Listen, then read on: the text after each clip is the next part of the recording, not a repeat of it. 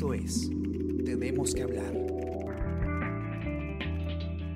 Muy buenos días, ¿cómo están? Esta mañana los acompaña Gladys Pereira y hoy tenemos que hablar sobre la interpelación a la ministra de Economía. Ayer, durante más de cuatro horas, se realizó la segunda parte de la interpelación a la ministra María Antonieta Alba, a propósito de las dos mociones presentadas con 82 preguntas que la ministra tenía que responder sobre su trabajo en el sector economía en medio de la pandemia. Para hablar sobre este tema estamos con Jonathan Castro, él es periodista de la sección política del comercio y ha conversado con algunos voceros de bancada que le han adelantado que buscan eh, una moción de censura para la ministra. Hola Jonathan, ¿cómo estás? Hola Gladys, ¿qué tal? Gracias por la invitación. ¿Qué tal? Cuéntame, después de, de, la presentación de la ministra, el debate con los congresistas, tú has conversado con los voceros de algunas bancadas. ¿Y qué hay hasta la fecha sobre las mociones presentadas para censurar a la ministra? A ver, eh, ha sido una jornada bastante larga porque ha sido dividida en dos partes, de viernes y de ayer lunes, en la cual la ministra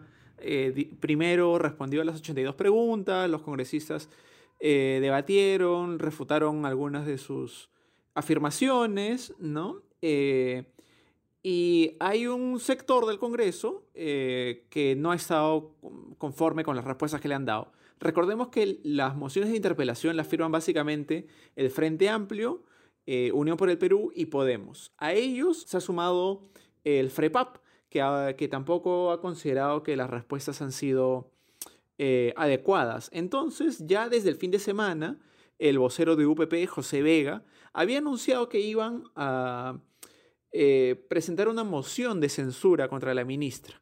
Esta la han terminado de redactar ayer cuando la ministra terminó de, intervenir, ¿no? después de que los congresistas le hicieron preguntas y eh, han empezado a recolectar las, las, firmas. Como ahora es un proceso de recolección de firmas digitales un poco más lento, pero básicamente tienen el respaldo de estas cuatro bancadas, ¿no? UPP, FREPAP, Frente Amplio y Podemos. Claro, ahora para tener un poco de contexto, ¿cuáles han sido, digamos, los principales cuestionamientos que se han dirigido contra la ministra durante estas dos jornadas de interpelación? A ver, los cuestionamientos que son los que ponen en, la carta, en la moción de, censura, que es la que están firmando, eh, digamos, básicamente tiene que ver con el programa Reactiva.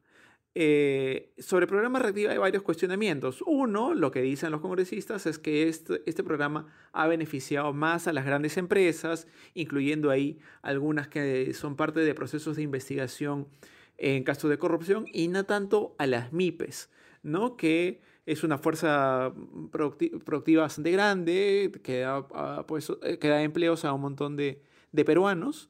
Eh, entonces las críticas van, por ahí. Además de otras cosas como la aplicación de los bonos, que no ha estado bien implementada, que no ha llegado a todos los sectores en los que, a los que debía haber llegado, y cuestionamientos que tienen que ver más ya de carácter personal, como el tema de eh, la contratación que hizo el Ministerio de Agricultura de la empresa en la que el padre de la ministra tiene acciones, pese a que Digamos, él ya ha explicado que él ha intentado desvincularse de esa empresa, pero no ha podido por un tema de conflictos con su socio. E, en cuanto al tema principal, que es el de reactiva, eh, creo que en el Congreso eh, no han terminado de entender algunas de, los conceptos que la ministra ha tratado de explicar, ¿no? Como el hecho de que esto, los fondos de reactiva no salen del Tesoro Público, sino el, el, Estado actúa como un garante, ¿no? Ha habido varios cuestionamientos en torno a esto eh, que, digamos, han generado que, se incluya este como uno de los temas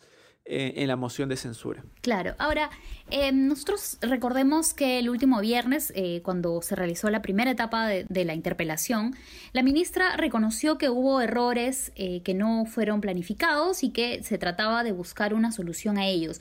En su intervención de ayer, ¿dio algún mensaje distinto? Tal vez buscó algún tipo de acercamiento con las bancadas, considerando que ya había respondido sus 82 eh, cuestionamientos. Ayer eh, ella tuvo un mensaje bastante más corto, porque digamos su, intervención solamente duró media hora, si lo comparamos con, la intervención que tuvo el viernes, en la que fue bastante larga, porque tenía que responder las 80 preguntas, que fue casi de tres horas, ¿no? La intervención que ella tuvo el viernes, eh, pero sí hizo, tuvo algunos gestos de, acercamiento al Congreso, como dijo que tenían que trabajar juntos para, digamos, salir de la crisis. Eh, en especial, eh, una de las últimas cosas que dijo, ¿no? haciéndole un gesto al Congreso, fue decirle que tenían que trabajar juntos en la reforma del sistema de pensiones.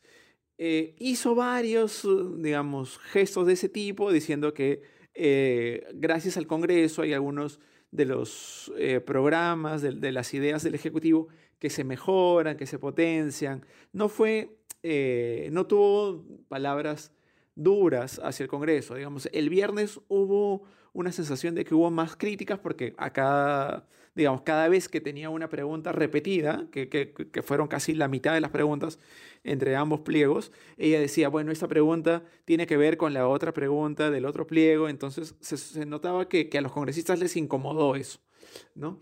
Eh, y también el viernes dijo que había que ser muy responsables con el manejo eh, fiscal, ¿no? E, en, clara referencia a, las, a, los proyectos que aprueba el Congreso, eh, digamos que generan una carga eh, de gasto hacia el Estado. ¿no? Esta vez fue mucho más política en el sentido de tratar de establecer un vínculo con, con los congresistas, ¿no? Claro. Entonces ahora eh, tenemos a Unión por el Perú, a Podemos Perú, a Frente Amplio y al FREPAP que ya han confirmado que sí van a firmar una moción de censura contra la ministra.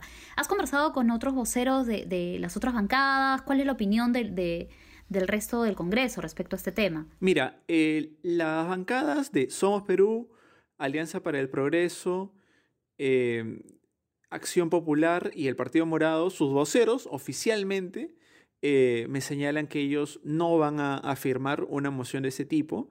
Eh, incluso algunos de ellos, como los del Partido Morado y el de Somos Perú, me dice que incluso si se presentara, no van a, votar a favor. Eh, en Acción Popular me dicen lo mismo, pero Acción Popular es una bancada que en las últimas votaciones ha tenido una votación dividida. Yo he consultado con algunos de los, de los congresistas que han que, tienen estos votos divididos, ¿no? Y, por ejemplo, Hans Troyes me dice que él no va a firmar la moción, ¿no?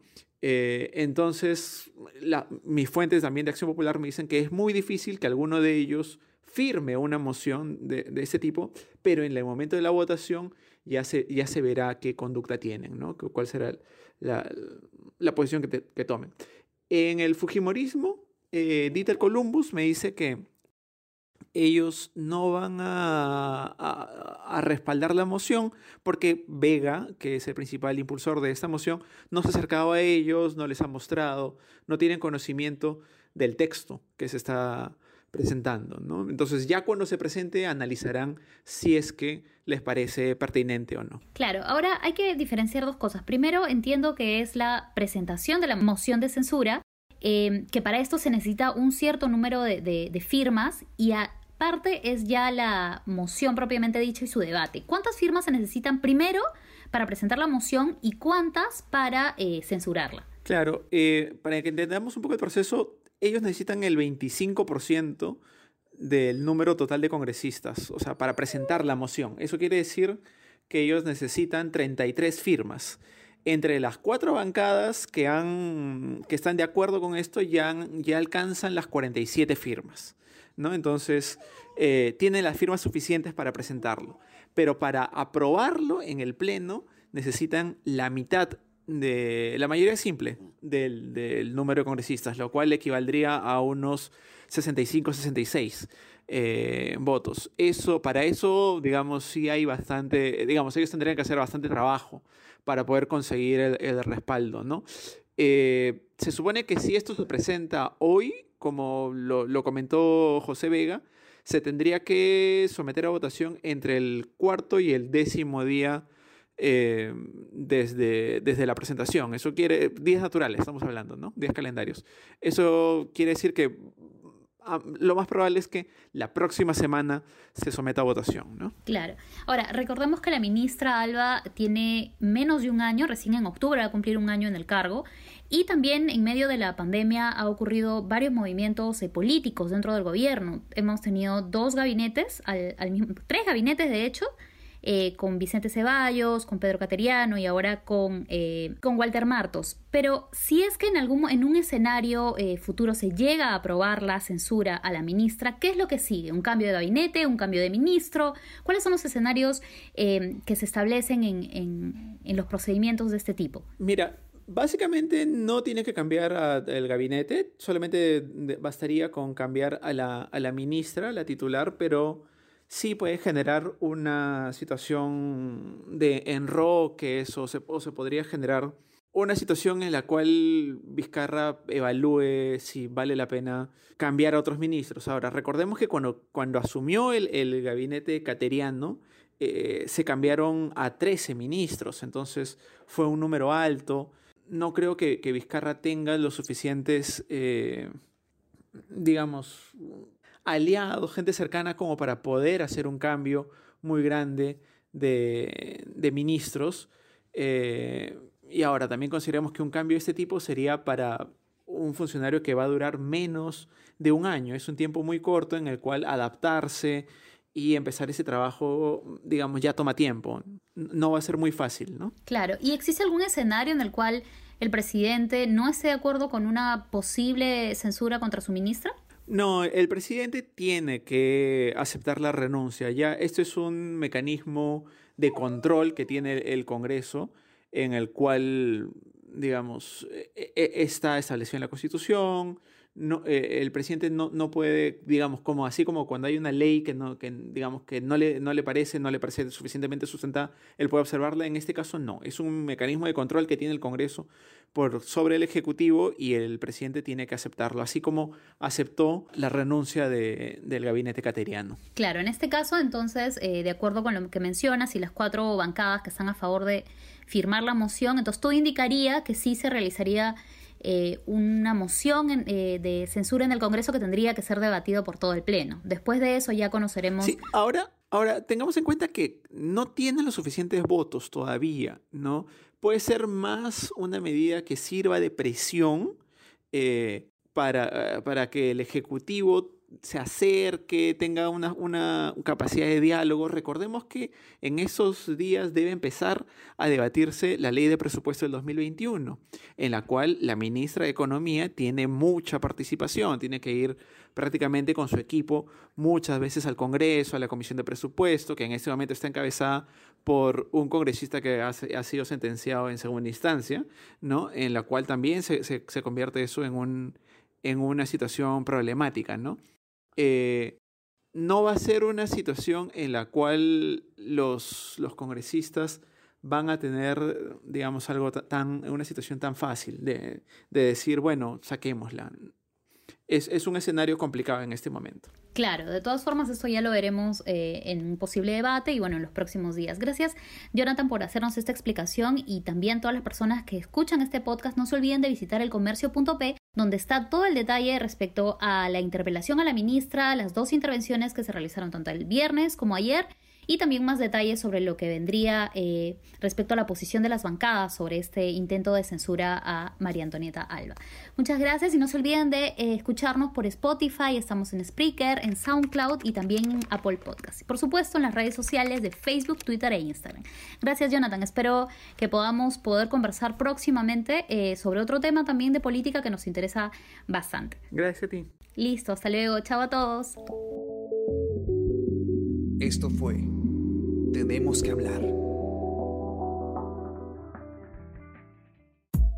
Esto fue El Comercio Podcast.